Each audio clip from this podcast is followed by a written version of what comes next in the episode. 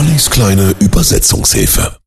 Ollis kleine Übersetzungshilfe. Heute Living After Midnight von Judas Priest. Der Titel stammt aus ihrem 80er Album British Steel. Der Titel steht, ja, exemplarisch eigentlich für den Geist der späten 70er Jahre, in denen noch immer die Idee von Rebellion und Provokation den Rock'n'Roll beherrscht hat. Leben bis zum Ende der Nacht. Rocken bis zum Tagesanbruch. Lieben bis zum Morgen. Dann bin ich weg. Dann bin ich weg. Living After Midnight war für die Fans schnell das beste Argument, sich das Album zuzulegen. Es verkaufte sich mehr als eine Million Mal und erlangte Platin-Status. Living After Midnight zählt bis heute zu ihren erfolgreichsten Nummern und gilt längst klar als Rock-Klassiker.